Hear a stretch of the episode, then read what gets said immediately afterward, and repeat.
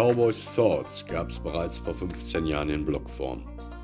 Cowboy ist seit Ewigkeiten mein Spitzname und hier kommt alles rein, mit dem ich gedanklich sonst nicht weiß, wohin damit.